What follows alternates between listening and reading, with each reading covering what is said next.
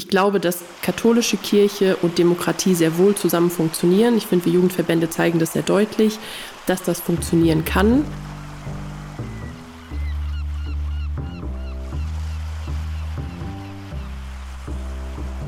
Und ganz im Ernst, das ist doch das Geile an Jugendverbandsarbeit. Wir streiten über unseren Glauben. Also wir tauschen uns da überhaupt mal aus und, und setzen uns kritisch mit den Sachen auseinander. Ich finde das total wertvoll.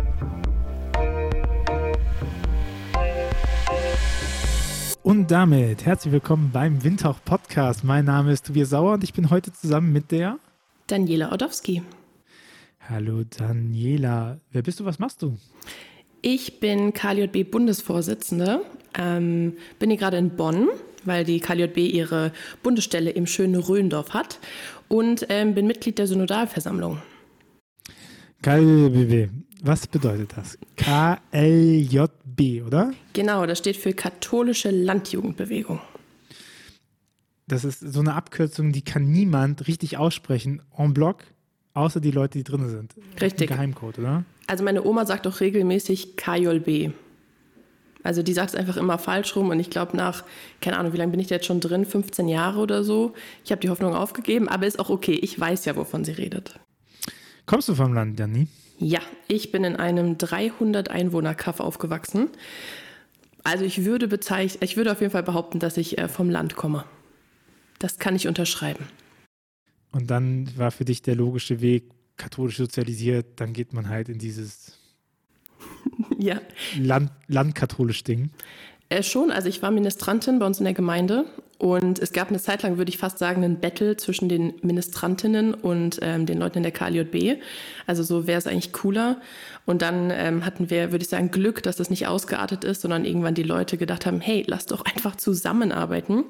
Und dann war das so ein, ja, natürliches Ding, dass ich in die KLJB bin und auf Gemeindeebene aktiv war und dann irgendwann dachte, spannende Themen, ich äh, mache da einfach weiter. Und wie das dann in der Jugendarbeit eben so ist, das passiert dann einfach und schwuppsdiwupps ist man Bundesvorsitzender.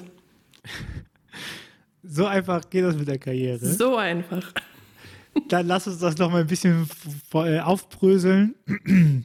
ähm, ich glaube, du bist die erste Verbandlerin, die hier in diesem Podcast ist. Uh. Deswegen kommt dir äh, die besondere Ehre zuteil, ähm, nochmal darüber zu schnacken, was bedeutet, also was ist diese Verbandsstruktur, gerade auch für die protestantischen HörerInnen?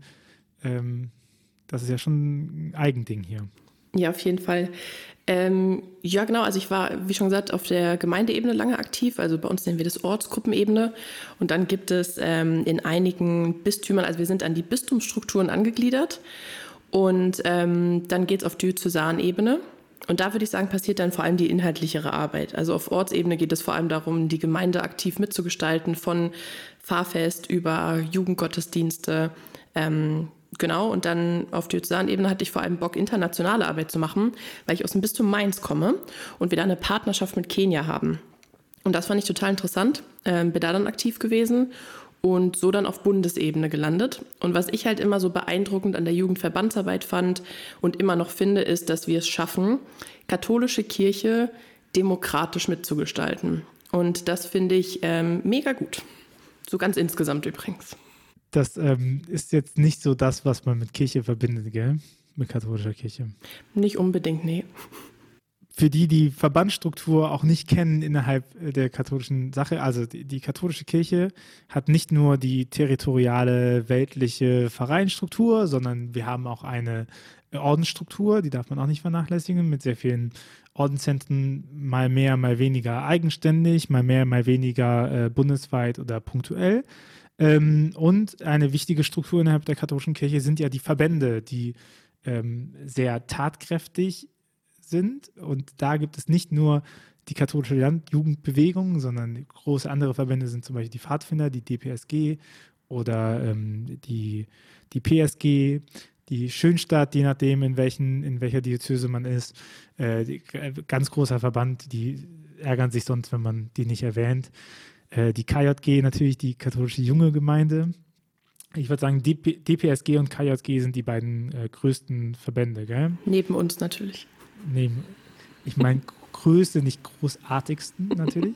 ja, aber wir sind äh, tatsächlich auch die drei größten. Die drei größten, ne? Mhm. genau. Die gibt es auch eigentlich in fast jeder Diözese und dann gibt es, die Schützen sind auch noch äh, weit vertreten, ne? Mhm. Und das ist, äh, diese Verbände haben sich zusammengeschlossen äh, zu einem, oder sie lassen sich vertreten von einem Dachverband und das ist der, ähm, wahrscheinlich Leuten bekannt, der BDKJ, also der Bund Deutscher Katholischer Jugendverbände, oder? Genau, da bin ich auch aktiv. Also das tatsächlich nicht von Anfang an.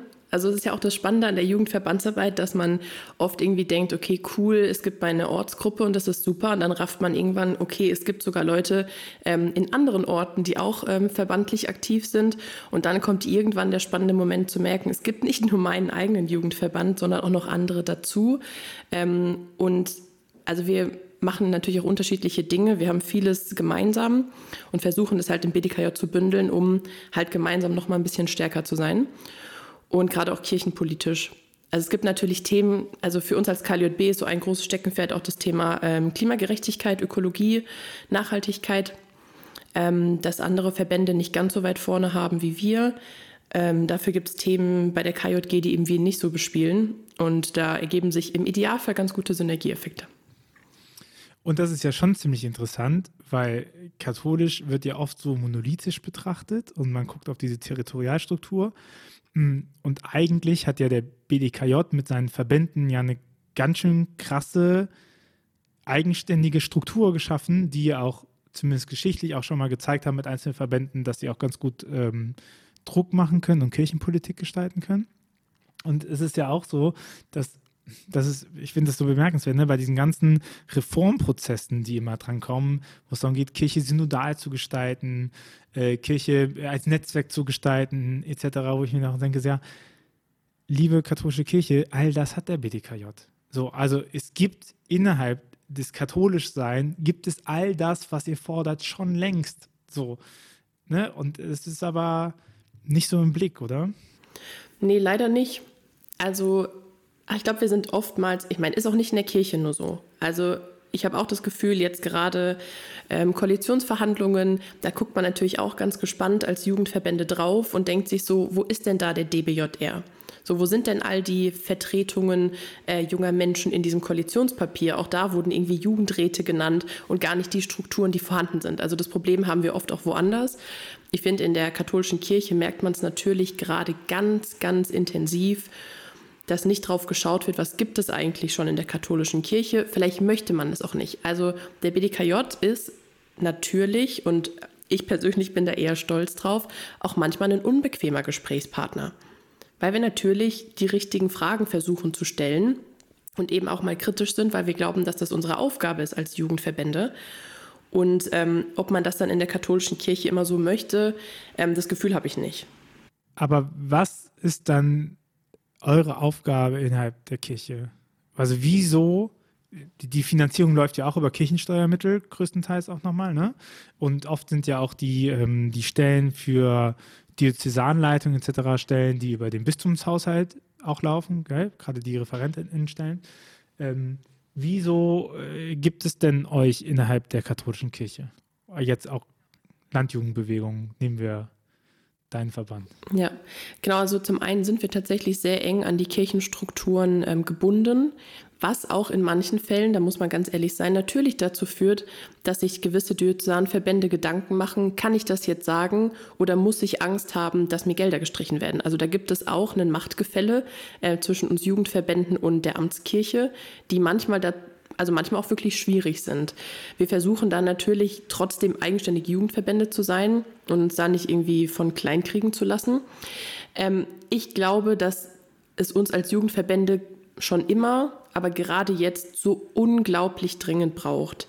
Zum einen, ich habe es ja gerade eben schon mal kurz gesagt, ich glaube, dass katholische Kirche und Demokratie sehr wohl zusammen funktionieren. Ich finde, wir Jugendverbände zeigen das sehr deutlich, dass das funktionieren kann.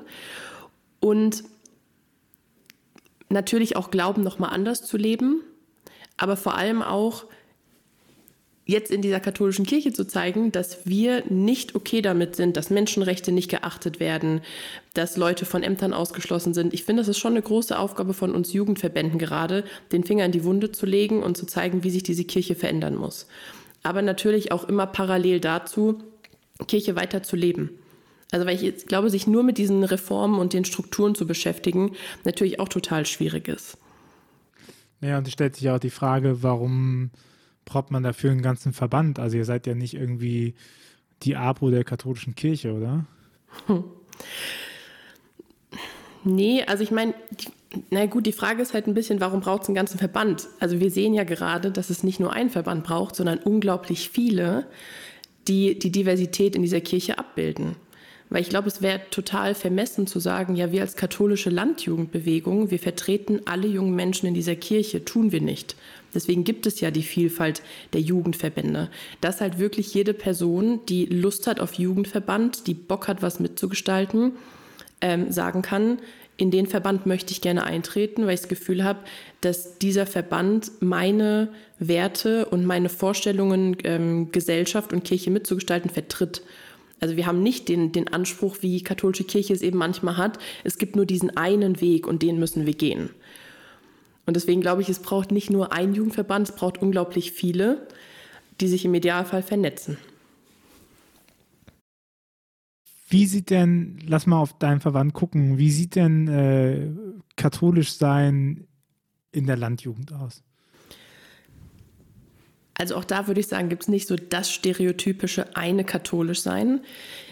Ich würde sagen, bei den einen sieht es so aus, dass sie nie in die Kirche gehen, dafür das Fahrfest mitgestalten, Gruppenstunden organisieren, Kinderfreizeiten ähm, planen, ins Zeltlager fahren, Kinder dabei begleiten, zu verstehen, wer sie als Person sind. Und das ist die Spiritualität, die sie leben.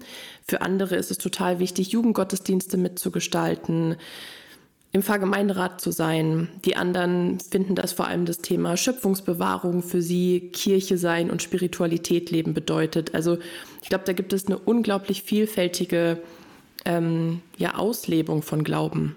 Also ich würde sagen, das bedeutet katholisch sein so insgesamt für uns, dass es eben nicht das eine katholisch sein bedeutet. In meiner ganz bestimmten Realität momentan bedeutet es für mich, äh, Menschen immer wieder erklären zu müssen, warum katholisch sein auch genau das bedeuten kann. Und ähm, ich es deswegen okay finde, Teil der katholischen Kirche zu sein, auch wenn man gegen vieles ist, was die Amtskirche gerade tut. Das gehört halt auch dazu. Also immer in dieser Spannung zu leben. Aber das hat ja jetzt nicht so viel spezifisch was mit Land zu tun, oder? Nee, nicht unbedingt. Also ich weiß gar nicht, ob es auch die diese ganz spezifische, das ganz spezifische Katholischsein auf dem Land gibt. Also man hat ja ein bisschen so dieses Stereotyp im Kopf. Ich weiß auch nicht, ich habe dich eingeladen, weil ich dachte, du bist die Expertin. Um genau dazu. das zu erfahren. Um ich, genau das zu erfahren, ja? Ich glaube schon, dass manche Leute auch oft, naja gut, wenn du katholische Landjugendbewegung hörst, glauben auch immer mhm. alle, ich habe einen Treckerschein. So, habe ich Hast tatsächlich nicht. nicht. Nee, ich wurde auch bei meiner, fand ich richtig peinlich damals übrigens, ich wurde bei meiner Wahl auch gefragt, was mein Lieblings- landwirtschaftliches Gerät ist. Und dann saß ich da und dachte mir so, shit, ich bin ja gar nicht in der, ich bin ja gar nicht in der Landwirtschaft aktiv. Hammer. und habe dann wirklich sowas gesagt wie, ähm, kennst du diese Beutel, die man, also ich weiß nicht, du kommst ja auch aus einer Weinbauregion. Ja, ich komme ja aus Bonn eigentlich. Also, Ach so. Also, ja. Also ich kurz vergessen. Na ja, gut, ja. auf jeden Fall, wenn man ähm, im, in der Weinbauregion aufwächst, dann muss man Pheromone aushängen und hat dafür so eine, einen Stoffbeutel, wo diese Pheromone drin sind. Und ich habe einfach peinlich gesagt, mein Lieblingslandwirtschaftliches Gerät ist ein Stoffbeutel. Und ich glaube, die Hälfte meiner Landjugendlichen dachten sich so, ach, was ein Glück, möchte die nicht den landwirtschaftlichen Bereich machen? Besser, Daniel, als wenn du gesagt hättest, mein Lieblingslandwirtschaftliches Gerät ist ein Pheromonbeutel. Ja, das stimmt. Das wäre super weird gewesen. Das wirklich Aber ich habe es trotzdem detailliert erklärt, wofür man diesen Stoffbeutel braucht. Äh, auf jeden Fall waren sehr viele Menschen sehr verwirrt und es hat mich zum Glück keine Stimmen gekostet, hätte aber sein können. Ähm, aber auf jeden Fall deswegen, es gibt ein krasses Stereotyp, glaube ich, das Leute im Kopf haben, wenn sie an die Landjugend denken, wenn sie an die katholische Landjugend denken und dann vielleicht auch, was halt katholischer Glaube auf dem Land bedeutet. Ähm, natürlich glaube ich schon, dass es ein Stück weit manchmal isolierter ist. Also dass wir schon glauben, also dass du halt erstmal so deine Ortsgruppe hast, du hast deine Gemeinde und wenn du da halt Pech hast und es läuft nicht gut, dann glaubst du, es läuft überall so. Also man ist erstmal ein bisschen weniger vernetzt. Das bedeutet vielleicht katholischer Glauben auf dem Land. Aber Ja, ich glaube, da ist auch viel im Wandel. Und ich glaube, gerade heutzutage die jungen Menschen, die bei uns in den Gemeinden sind, die wissen schon ganz schön viel. Ich glaube, die sind viel vernetzter als, keine Ahnung, ich es noch war, als ich super jung war. Da hat ja noch nicht mein Handy. Ich, ich finde das ja, äh, ich finde das ja spannend, ne? weil, keine Ahnung, die, die KJG äh, positioniert sich ja dadurch, dass sie stark politisch ist, äh, würde ich mal sagen ähm, und stark Themen wie queer, queere Menschen innerhalb der katholischen Kirche ähm, und auch äh, Gerechtigkeit, Präventionsarbeit, so das sind ja klassische KJG-Themen. Ne? Äh, die, die Pfadfinder kennt jeder in ihrer Spiritualität mit draußen sein und Lagerfeuermomente und so. Schützen ist die Heimatverbundenheit und irgendwie noch Tradition und so. Und ich finde es ja schon sehr spannend, weil katholisch bedeutet ja eigentlich et et und du hast ja auch ausgeführt, es gibt die Vielfalt. Und dafür ist es ja auch wichtig, dass, dass man so nochmal guckt, was haben, was haben denn die Verbände auch für Spiritualität anzubieten, die eben auch zu dem Verband selber passen, ne? die, nicht, die nicht austauschbar sind. Also keine Ahnung, wenn die KJG ein Zeltlager machen würde, gibt es ja auch, nee, wenn die KJG äh, eine, eine, ein Lagerfeuer macht oder so, das ist nicht erstmal KJG-Style, weißt du? So. Und das ist ja schon spannend, weil es ja dadurch auch eine totale Vielfalt an Jugendspiritualität gibt, ne? die eben nicht nur nicht nur TC und Night Fever sein muss, so, sondern auch zu sagen, hey, guck mal, was, was für Reichtum wir eigentlich in solchen Punkten haben. Ja, also es gibt da auch eine total reiche Tradition in der KJB. Aber man muss halt ganz ehrlich auch sagen, dass auch innerhalb der KLJB wir total unterschiedlich sind. Also auch das Thema Landwirtschaft. Wir haben auf der letzten Bundesversammlung dazu ein ähm, Positionspapier verfasst. Das ist nicht so, dass wir uns da an den Tisch setzen und sagen, ja cool, weil wir KLJB sind, haben wir da jetzt eine Meinung. Da wird auch ordentlich diskutiert und da wird auch mal gestritten. Und ich glaube, das trifft auf alle Themen zu. Das trifft auch auf unseren Glauben zu. Auch da sind wir uns nicht alle einig. Auch da wird gestritten. Und ganz im Ernst, das ist doch das Geile an Jugendverbandsarbeit. Wir streiten über unseren Glauben. Also wir tauschen uns da überhaupt mal aus und, und setzen uns kritisch mit den Sachen auseinander. Ich finde das total wertvoll. Also finde ich super wichtig. Und das macht man eh viel zu selten, sich auch mal zu überlegen, warum glaube ich das überhaupt und glaube ich das überhaupt. Mhm. Das heißt, äh, die Stärke eures Verbandes ist es, die äh, immer wieder den Acker umzuflügen. Sehr schön, sehr schöne landwirtschaftliche Analogie. Ja, auf jeden Fall. Und ich würde schon auch sagen, dass für die KJB ja auch schon seit längerem, aber ähm, jetzt vielleicht auch gerade in den, in den letzten ja, zehn Jahren, würde ich mal sagen, das Thema Schöpfung total wichtig ist. Also dass wir uns eben mit dem, mit der, mit dem Klima auseinandersetzen, jetzt mit der Klimakrise. Und das, glaube ich, ist auch eine sehr spirituelle Sache. Also Schöpfungstheologie. Ähm, insgesamt, also ich weiß nicht, hast du den Film Don't Look Up geguckt? Äh, nee. Ähm, also es geht gar nicht um Klima in dem Film, sondern. Um Meteoriten, ne? Genau. Ja. Aber es hat ja totale Verbindungen eigentlich mit dem, was heutzutage passiert, dass Menschen eigentlich liegen alle Fakten auf dem Tisch. Die Klimakrise wird dramatisch und wir müssen jetzt handeln und trotzdem tut keiner was. Und ich glaube, alle oder viele, die den Film geguckt haben, können vielleicht dieses Gefühl nachvollziehen, das man hat, wenn man den guckt. Man fühlt sich einfach total hilflos, man gerät in Panik. Und ich glaube, dieses Gefühl hat auch ganz viel mit Glauben und Spiritualität zu tun, das wieder auffangen zu können. Also zu wissen, okay, wo ist denn meine Gewissheit, dass wir das schaffen können, aus was für Motiven heraus mache ich das? Und mir hilft es total. Also meine Spiritualität hilft mir sehr, auf die Klimakrise zu gucken und wie, wie wir da irgendwie durchkommen. Weil es Hoffnung gibt oder weil es dich nicht verzweifeln lässt? Äh, ich glaube, weil es mich nicht verzweifeln lässt und also Hoffnung klingt ja manchmal auch so ein bisschen naiv. Also als würde man einfach glauben, dass sich alles so wieder richtet. Das glaube ich tatsächlich. Wird schon gut, wird schon gut werden. Richtig, also das mag ich immer nicht so sehr, dass man einfach sagt, naja, wird schon gut werden, muss nur genug beten. Das glaube ich tatsächlich nicht. Also ich glaube, dass wir da sehr, sehr hart für arbeiten müssen. Aber und ich will auch nicht den Leuten, die da keinen spirituellen Sinn drin sehen, irgendwie absprechen, dass sie das mit genauso viel Herzblut tun. Aber mir hilft es zumindest immer wieder für mich selbst zu reflektieren, warum ich das denn mache. Also eher nochmal so dieser, ein bisschen dieser Antreiber vielleicht. Ich meine, passt ja auch, weil Spiritualität würde ich auch immer so definieren, dass es die Haltung ist, in die Welt zu gucken und davon auszugehen, dass mehr existieren könnte. Ne? Und, und die Frage dann nochmal, also ist ja eigentlich die Frage nach Transferleistungen, so wie hängt das zusammen, den systemischen Blick zu haben und eben offen sein dafür, dass es eben auch Transzendenzgrößen gibt, also Sachen, die das empirisch-faktische übersteigen und äh, sich damit auseinanderzusetzen ne? und eben auch in, in Krisensituationen das mit ranzuziehen und zu sagen, okay, es gibt neben den Fakten gibt es eben aber auch Systeme, die greifen oder Sachen, die halten oder größere, größere Spannungen, die da drin stecken. Ja, ich glaube auch gerade dieses Verbundenheit, also dass Dinge miteinander verbunden sind, ähm, total wichtig. Also gerade was die Klimakrise angeht, das auch immer mitzudenken, aber daraus auch eine Verantwortung zu ziehen. Also deswegen glaube ich auch, dass gerade die katholische Kirche eine unglaublich große Verantwortung hat, sich mit dem Thema Klimawandel auseinanderzusetzen. Wir haben eigentlich eine ganz gute Grundlage jetzt mit, dem, mit der Enzyklika von Papst Franziskus Laudato Si, was tatsächlich mehr rezipiert wurde außerhalb der katholischen Kirche als in ihr. Wie auch schon die Enzykliken davor. Ja, aber ich würde jetzt fast behaupten, dass Laudato Si mal eine ist, die man tatsächlich gut nutzen könnte. Und ähm, dass die katholische Kirche sich da auch mal noch ein bisschen mehr mit auseinandersetzt. Ich war jetzt vor ein paar Tagen auf einem Podium ähm, in Rottenburg-Stuttgart.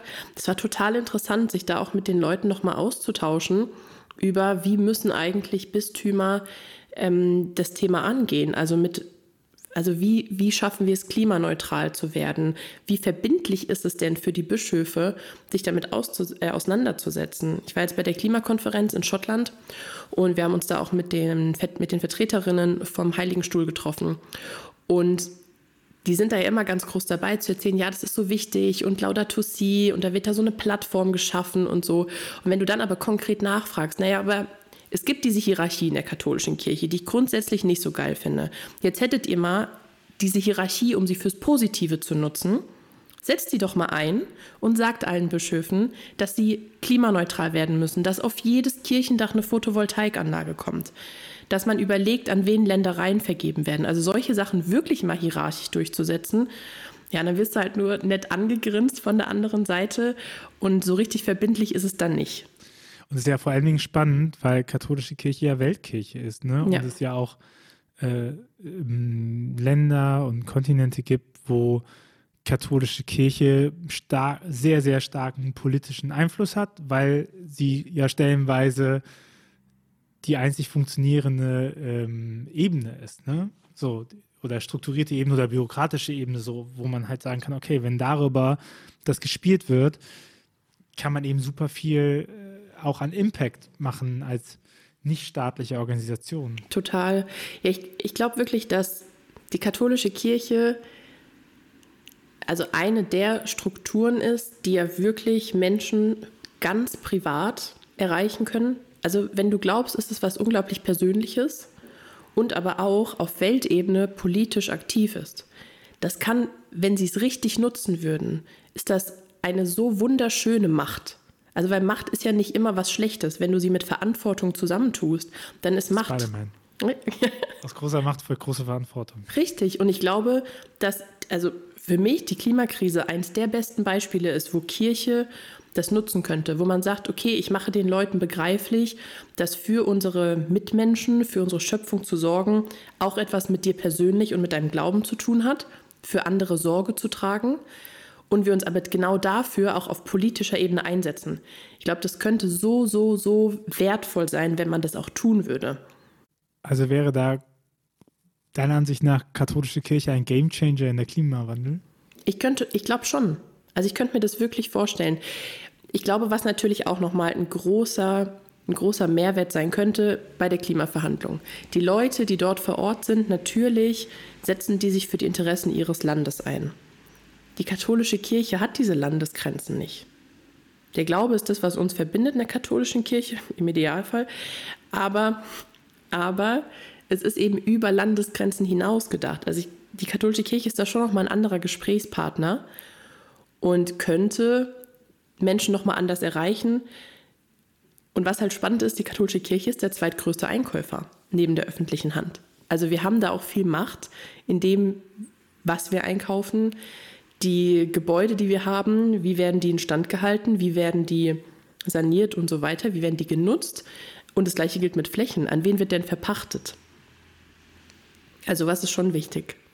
Und was ich, was ich auch spannend finde, gerade aus der Jugendverbandssicht, ich würde behaupten, dass das Thema Klimakrise wirklich eins der Themen ist, die gerade alle jungen Menschen umtreibt. Nicht alle, aber sehr viele. Da könnte Kirche mal wieder etwas Relevantes tun für junge Menschen. Also wie weit weg sind denn die meisten Themen, die die katholische Kirche gerade so bespielt, von dem, was junge Menschen umtreibt? Wenn sich jetzt mal authentisch für ein Thema einsetzen würde, das wirklich relevant hat, Relevanz hat für junge Menschen, das wäre schon krass. Ich habe da so, also ich sehe da so zwei Spannungen. Das eine ist, dass ich glaube, das Problem der katholischen Kirche ist, dass wir ja immer weiter, da können wir auch auf den synodalen Weg nochmal gucken, immer weiter irgendwie ausziehen, dass nur Rechtskonservative so richtig es noch in der katholischen Kirche aushalten, ähm, weil das so schön ist und leider ja auch aus dieser, aus diesem Milieu heraus äh, vor allen Dingen die Leugnung des menschengemachten Klimawandels herkommt. Ne? Und ähm, ich überlegte, ich habe die ganze Zeit überlegt, wie wäre es wohl, wenn der Papst sagen würde, äh, klimaneutral. Und ich, ich, kann mir einfach, ich, also ich sehe die Schlagzeilen und Artikel und äh, die Rosenkranz-Gebetswochen schon vor mir, die da kommen, um das zu verhindern. So, und das ist ja so komisch, weil diese schöpfungserhaltene Sache, die ist ja, zweite Spannung, die ist ja schon super lange eigentlich etabliert in Vereinen. Ne? Also jetzt konkreter und nochmal CO2-Ausstoß, okay, kann man noch mal, kann man bestimmt noch verbessern, aber ich, die meisten Vereine, die ich kenne, ähm, arbeiten ja irgendwie schon seit den, seit den 70ern mit äh, Atomkraft, nein, danke, Strömung stark reingekommen, äh, an, an diesem Punkt Schöpfungserhaltung und sowas machen. Und das ist schon ein bisschen weird, dass das so stehen geblieben ist an diesem Punkt. Ne? Also es so, ist mehr so Klimaschutz im Sinne von den sauren Regen verhindern und nicht im Sinne von Treibhausgasen zurückbringen oder so, weißt du? Naja, und ich glaube, vor allem ist es halt eine Komfortzone, in der wir da stecken. Also ja, ich, wir haben auch auf unserem Fahrfest Gepa-Riegel verkauft. Das ist super. Also fairen Kaffee in den Fahrhäusern gibt es wahrscheinlich fast überall. Das ist gut und das will ich auch gar nicht kleinreden. Aber es ist halt eine Art von Komfortzone, in der wir da sind. Und sagen, okay, bis zu dem Punkt ist es super und da machen wir das auch. Aber dann zu sagen, naja, muss halt vielleicht nicht sein, dass da alle mit ihrer Limo vorfahren, das ist uns dann halt wieder zu unbequem. Und katholische Kirche mag das ja, glaube ich, eh nicht so gerne. So dieses Unbequeme. Ja, keine Ahnung, in anderen Themen ja schon. Also, es gibt ja genügend politische Themen, wo äh, sich viele Katholische dadurch definieren, dass die gerade anders sind, weißt du? Also katholisch Aber negativ anders, anders. Ja, aber ja, für die ja nicht. Für die ist ja ein Eintritt für die Verbindung von Mann und Frau ja ein, ein positiver Kulturkampf für das christliche Abendland. Ne? Hm. Also das ist halt immer eine Perspektivfrage, so. ne? Ja, ja, ja, genau. Aber da ist es ja okay, sich gegen den Wind zu stellen und zu sagen, hier, ähm, das machen wir. Ne? Und dann, aber es gibt so eigentlich alles, was nicht Sex betrifft, äh, ist es, ist es, ist so schwierig, dass katholische Kirche Standpunkte vertritt, oder? Ja. Naja, und vor allem, ich glaube, es ist auch immer so ein bisschen ein Irrglaube, dass sich für Dinge einsetzen. Nee, andersrum. Ich habe jetzt die Erfahrung gemacht, dass leider viele Amtsträger in der katholischen Kirche ein Problem damit haben, sich kritisch zu Dingen zu äußern, zum Beispiel gegen den Klimawandel, weil sie dann sagen, da bin ich zu politisch und wir wollen nicht parteipolitisch sein. Meiner Meinung nach ist man nicht parteipolitisch, wenn man sich für den Erhalt dieser Erde einsetzt. Und da komme ich natürlich auch ganz krass aus dem BDKJ und aus der katholischen Landjugendbewegung, für die ganz klar ist, dass Glauben immer bedeutet, mich auch politisch einzusetzen. Also ich meine, der Slogan vom BDKJ ist ja katholisch-politisch aktiv und das finde ich total wichtig, dass wir auch ganz deutlich sagen, nee, nee, Glauben bedeutet nämlich genau das, sich politisch einzusetzen und sich eben auch nach außen ähm, dafür stark zu machen. Und nicht zu sagen, ja gut, okay, nee, lieber nicht, weil da könnte ich ja klare Kante zeigen. Das kommt ja auch aus der Bewegung heraus, dass man irgendwie angefangen hat, katholische Milieus zu bauen, ne? während der Protestantismus ja stärker einherging nochmal mit, mit Staatsgeflecht, so typisch Preußen, äh, dann die auch die unierte Kirche geprägt haben und irgendwie immer diese ähm, das Mitgehen mit der Staatsgewalt und da, äh, die Kirche ist jetzt grob skizziert, ne? liebe KirchenhistorikerInnen, schickt mir einfach eine E-Mail an. Äh, du redest Mist at ruach.jetzt? Nee, also. Die so wird jetzt neu eingerichtet. Genau, er hat die, äh, gerade der Ultramontan, die ultramontane Bewegung innerhalb der katholischen Kirche hat ja dann gesagt, naja, wir gucken nicht auf unsere nationale Regierung, so in Deutschland, sondern wir gucken zum Papst über die Berge hinweg und bauen dann daraus katholische Milieus mit katholischer Zeitung, mit äh, katholischen Kindergarten, mit katholisch, alles katholisch, katholisch, katholisch. Und dann war es ja so ein bisschen egal, welche Politik man gemacht hat, weil man sich ja nicht zugehörig zum Staat gefühlt hat, sondern zugehörig zur katholischen Kirche. Ne?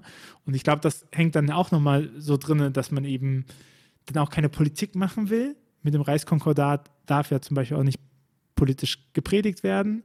Ne? Und so, aber schon die Frage stellen, so ist das noch, ist das noch relevant? Weil ich meine, nur weil man sagt, dass man keine Politik macht, heißt es ja nicht, dass man nicht politische Macht hat in dem, was man macht. So. Also es wäre ja, es ist ja Quatsch zu sagen, die katholische Kirche übt ihre politische Macht innerhalb, ähm, innerhalb des deutschen Staates nicht aus, ne? Oder übt sie weltweit nicht aus. Das ist, stimmt ja einfach nicht. So. Ja, ich glaube sowieso, dass es total schwierig ist zu sagen, ich bin nicht politisch. Ich glaube, dass jede, jeder Akt auf irgendeine Art und Weise politisch ist. Also wenn ich mich entscheide, nichts zu tun, dann hat das auch eine politische Message. Also ich glaube, da kann man sich nicht, nicht ganz von frei machen, vor allem wenn man so viel Macht hat, wenn man so viel Geld hat, ähm, mit so vielen Menschen hantiert quasi, ähm, da, da spielt das immer mit. Ich glaube, davon kann man sich nicht frei machen. Diese Verantwortung hat die Kirche. Und das übrigens in ganz vielen Punkten. Also wenn ich überlege, wie viele also mein Name sagt es vielleicht schon, Daniela Ordowski, meine Familie kommt aus Polen, wie viel Grundlage wir als katholische Kirche Politik geben, Dinge zu rechtfertigen. Also wenn ich mir das anschaue, diese Verantwortung muss die katholische Kirche auch tragen. Also wir können nicht einfach sagen, ähm, diese Sachen sind voneinander losgelöst.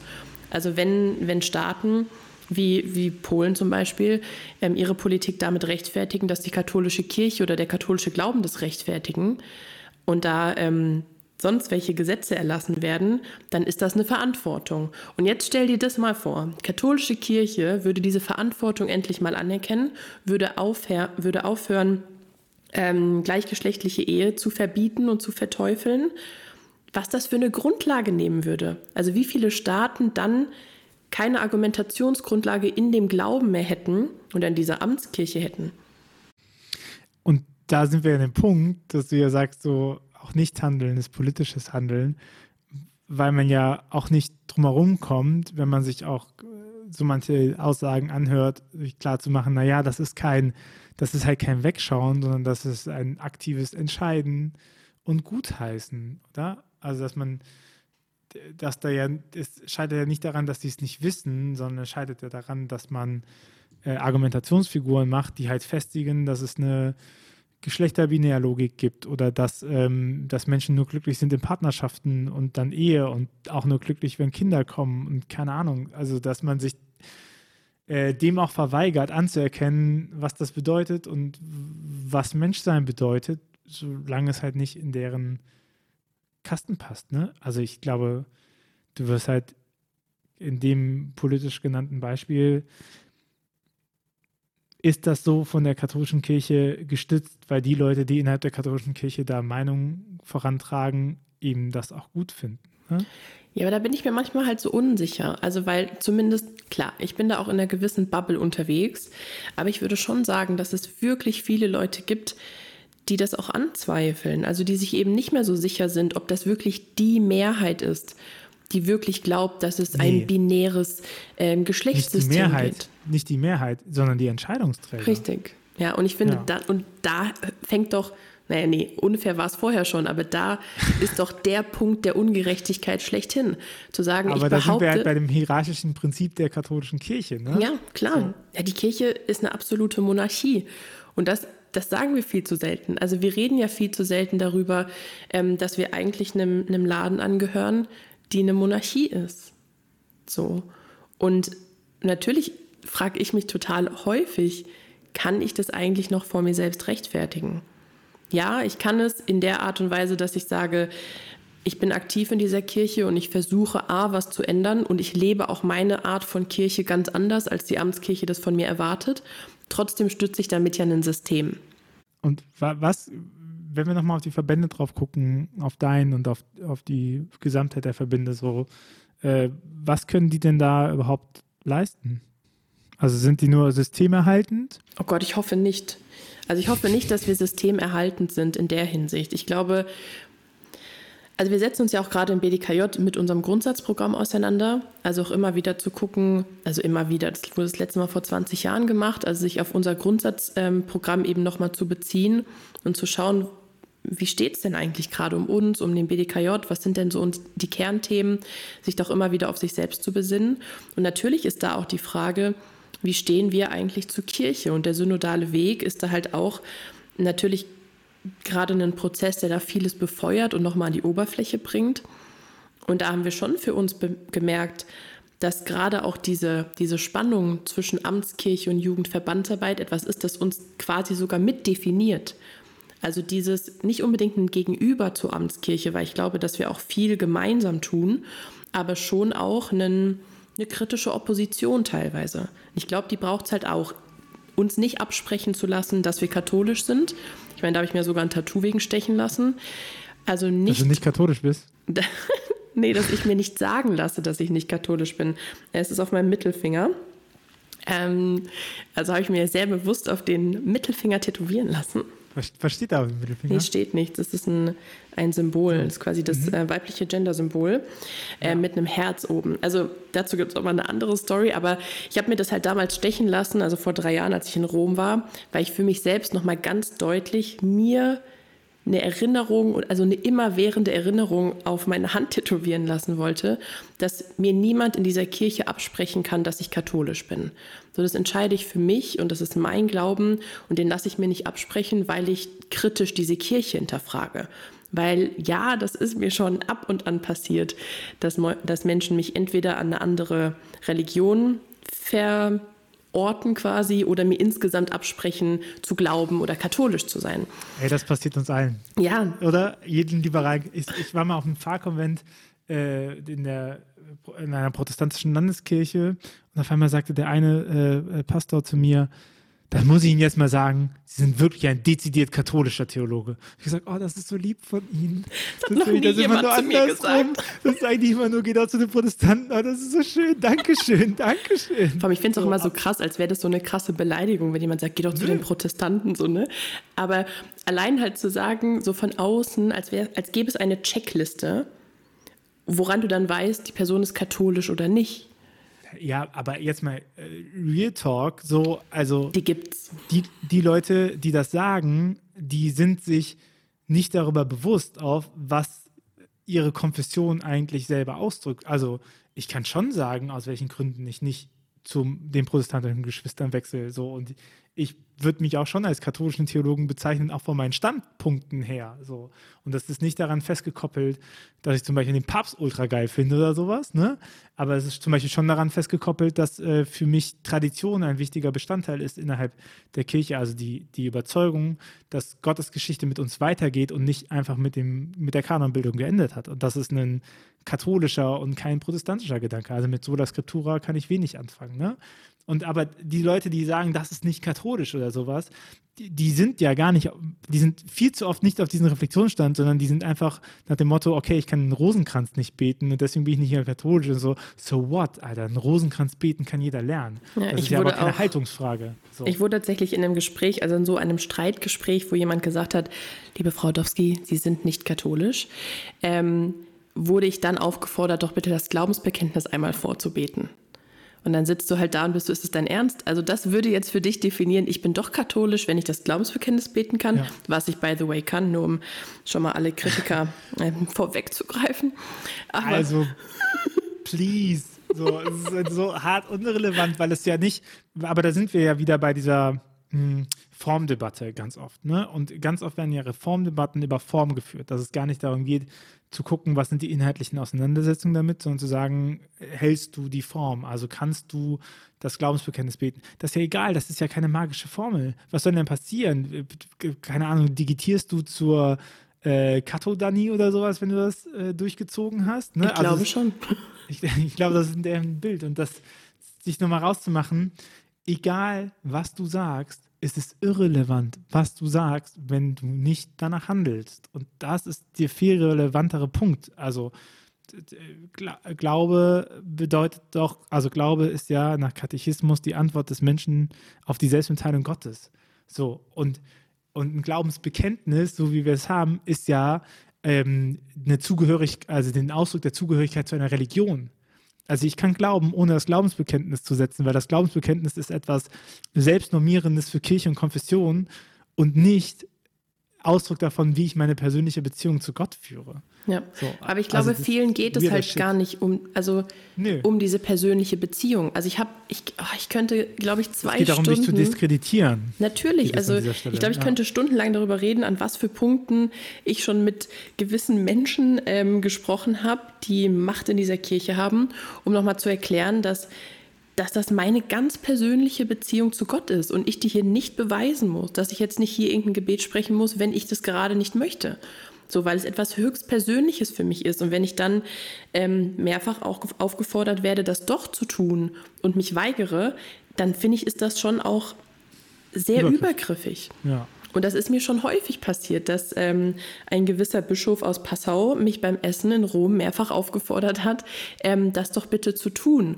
Und ich dann aber auch in dem Gespräch ihm das danach nochmal erklärt habe, weil ich glaube, also wirklich das Gefühl hat, er versteht es auch einfach erstmal gar nicht. Warum ich auch manchmal entscheiden kann, ich möchte jetzt nicht vor den anderen Menschen irgendein Gebet sprechen, weil ich das gerade nicht, nicht fühle und möchte das, also ich fühle mich in diesem, in diesem Kontext gerade einfach nicht danach, dieses, dieses Gebet hier zu sprechen. Und auch einfach, glaube ich, eine Sensibilität manchmal zu haben, Leuten Raum für ihren Glauben zu geben und den so gestalten zu können, wie ich möchte. Und ich glaube, dass das nämlich tatsächlich etwas ist, das du nur kannst, wenn du deinen Glauben reflektierst.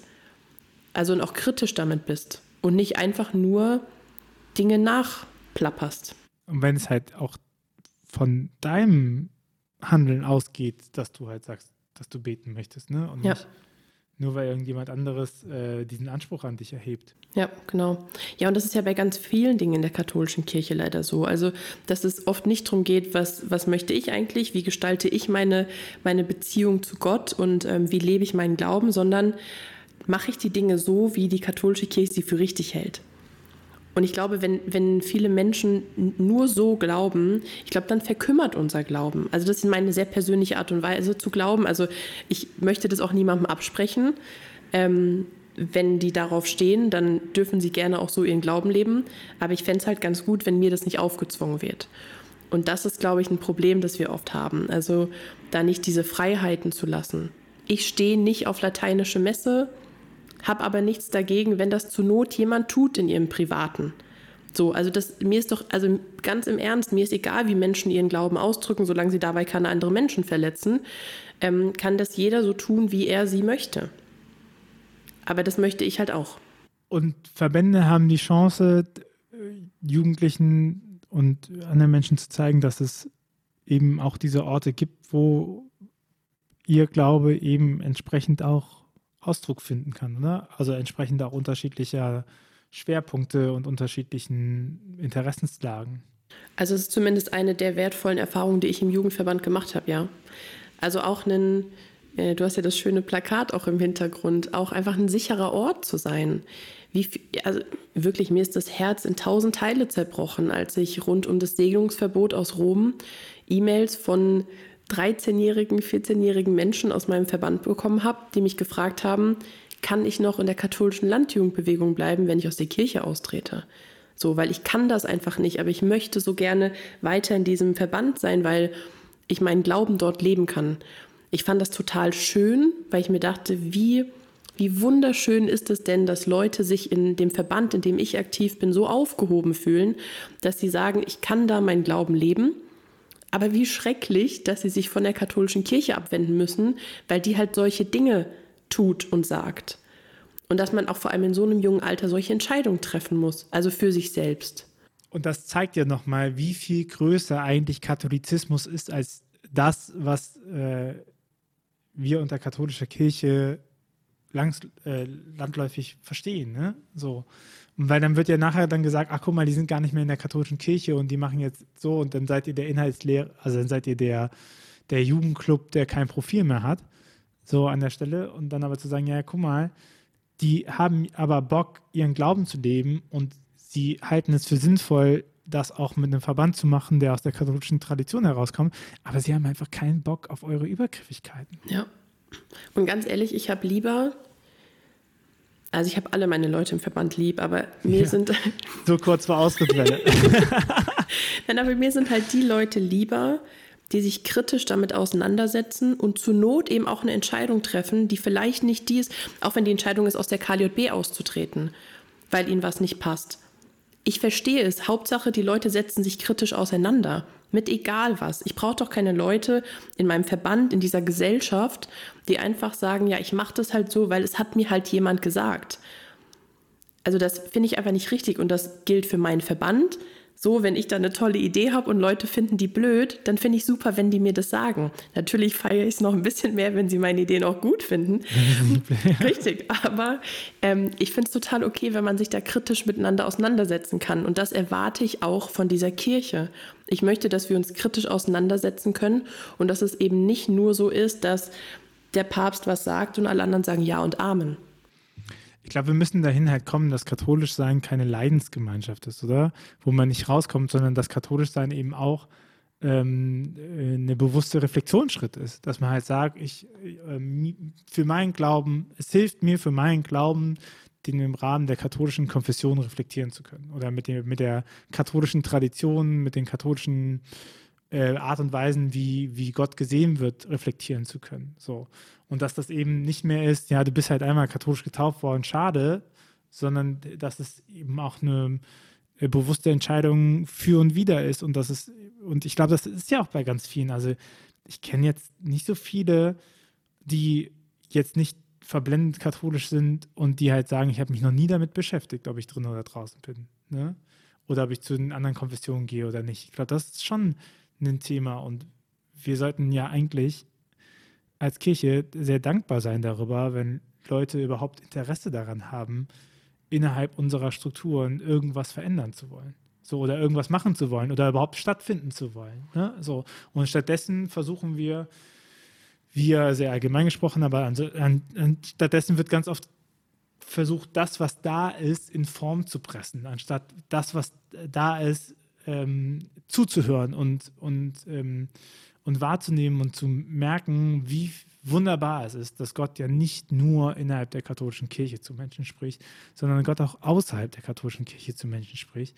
Und dass ja rein statistisch mehr Rede von Gott außerhalb als innerhalb der kirchlichen Strukturen sind.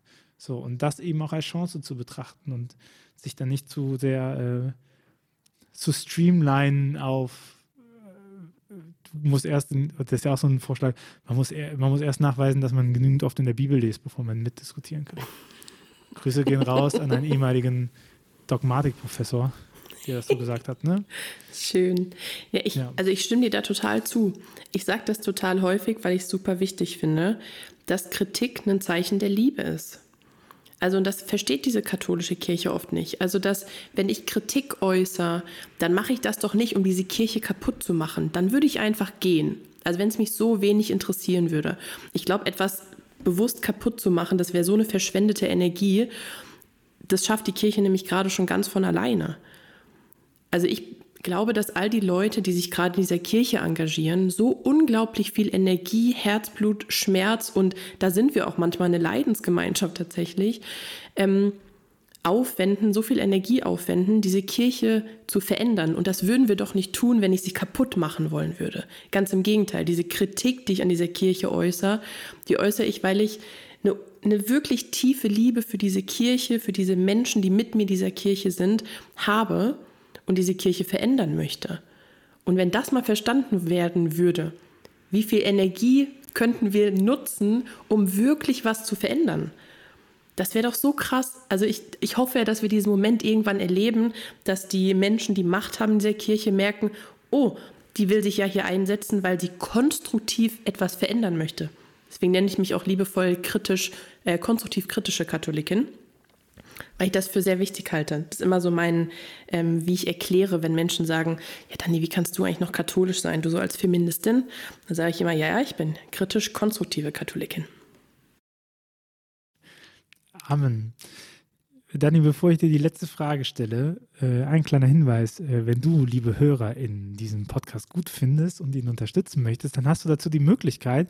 Dieser Podcast ist komplett selbst getragen. Hier ähm, gibt es keine Institution, die das äh, groß fördert. Die MIDI unterstützt uns mit Mikrofone und äh, Gästemanagement. Ähm, aber wenn du diesen Podcast gut findest und wenn du äh, Teil der Community zum Thema Kirchenentwicklung sein möchtest, dann hast du die Möglichkeit, den auch zu supporten. Auf windhauch.ruach.jetzt slash support oder auf steadyhq.com slash windhauch äh, findest du die Möglichkeit, ähm, eine Mitgliedschaft zu bekommen. Dann, hast, dann bekommst du jeden Donnerstag äh, pünktlich zum neuen Podcast ein Newsletter mit einer Zusammenfassung der Inhalte und der Themen, sodass du in kurzer Zeit einen Überblick verschaffen kannst, äh, worüber ich geschnackt habe mit meinen Gästinnen. Du dich entscheiden kannst, ob das äh, für dich schon ausreicht oder ob du nochmal nachlesen kannst und auch ein kleines Inhaltsverzeichnis hast. Wenn du mal irgendwann nochmal zu einem Thema nachguckst, hast du schnell die Keypoints äh, zusammengefasst. Ähm, ich glaube, das ist ein ganz cooler Service. Äh, supporte nur, wenn du auch Geld dafür hast. Es ist nicht notwendig, dass du dein letztes Hemd dafür gibst. Äh, danke, wenn du es trotzdem machst. Das hilft uns auch 2022 unabhängig zu bleiben und hier über sowas zu sprechen mit ähm, coolen Leuten. Das äh, freut mich sehr. Ansonsten empfehle uns natürlich gerne weiter. Dani, die letzte Frage, die ich an dich habe, die ich jedem stelle, ist: äh, Was wünscht dir von für eine Kirche der Zukunft? Ich wünsche mir von einer Kirche der Zukunft, dass sie A, genau das tut, Kritik als Zeichen der Liebe zu verstehen, ähm, dass sie die Expertise wahrnimmt, die es in dieser Kirche gibt, dass es Jugendverbände gibt, dass es andere Verbände gibt, dass es so viele Leute in dieser Kirche gibt, die, die etwas bewegen möchten und die ihr Herzblut in diese Kirche stecken. Also ich glaube, das anzuerkennen wäre der erste Schritt. Ähm, ich habe natürlich noch eine Art von Hoffnung auch für den synodalen Weg. Ähm, ich glaube, anders schafft man es sonst nicht, auch auf diesem Weg weiter aktiv zu bleiben, dass sich da wirklich Dinge verändern können. Ähm, vor allem auch, weil es sich verändern muss. Also immer schön dran denken, wo der synodale Weg herkommt. Ähm, die Missbrauchsfälle in der katholischen Kirche liegen auch wahrscheinlich nicht in der Vergangenheit. Ähm, ich glaube, wir müssen da immer wieder drauf gucken, warum wir die Kirche verändern. Und zwar nicht aus Jux und Dollerei, sondern weil es eine ganz, ganz reale Gefahr in dieser Kirche gibt und wir die verändern müssen.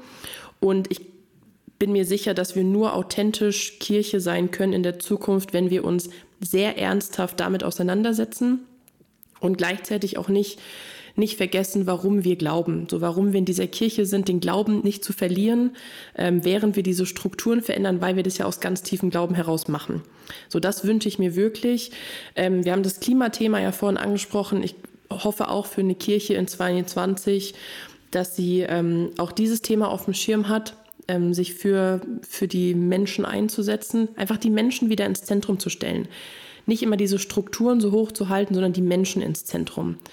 Ich glaube, das ist ein ganz, ganz großer Wunsch von mir für die Kirche in der Zukunft. Dani, vielen Dank, dass du deine Expertise und dein Wissen mit uns geteilt hast. Danke für die Einladung. Ich habe mich sehr gefreut, mit dir zu reden. Sehr gerne und äh, bis zum nächsten Mal. Ciao. Tschüss.